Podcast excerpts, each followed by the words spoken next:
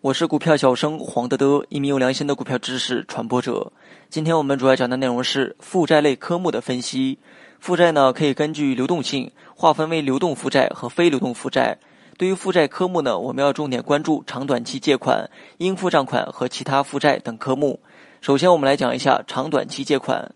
对于借款类科目，我们要重点分析两点：第一，贷款本金、利率及贷款期限；第二，是否存在未取得贷款二次将其他资产进行抵押、保证、质押等情况。这一点呢，我们需要从年报中查看企业的受限资产。咱们以大禹节水这只股为例，二零一八年年末，它的货币资金和固定资产都因借款而被抵押。你也可以点击节目下方查看图片。那么接下来我们再来讲一下应付账款。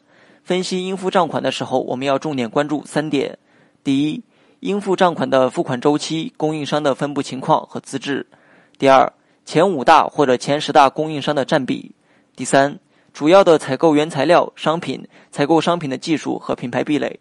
应付账款呢，相当于企业的无息负债，反映了企业对上游供应商的谈判能力。越强势的企业越会延长付款周期，慢慢付款。这样的企业呢，通常具备行业的话语权。那么接下来再来讲一下预收款项，该科目呢也反映了企业是否具备行业话语权。贵州茅台、格力电器、海天味业等行业龙头企业都采用了先付款后发货的方式。预收款项也是企业的无息负债，是不付利息就可以使用的下游客户的钱。在产业链中的势能高就会有预收款项，而势能低就会产生预付款项。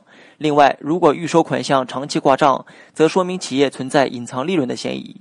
那么最后，我们来讲一下其他应付款。其他应付款呢，跟其他应收款一样，也是跟企业主营业务无关的科目，其金额不应该接近甚至大于应收账款。在分析其他应付款的时候，要注意其中是否存在关联方往来，是否存在股东拆借资金的情况，以及是否存在利润造假。那么，我们以洋河股份这只股为例。二零一一年开始，洋河股份其他应付款占总资产的比重一直大于百分之十二，远高于应付账款占总资产的比重。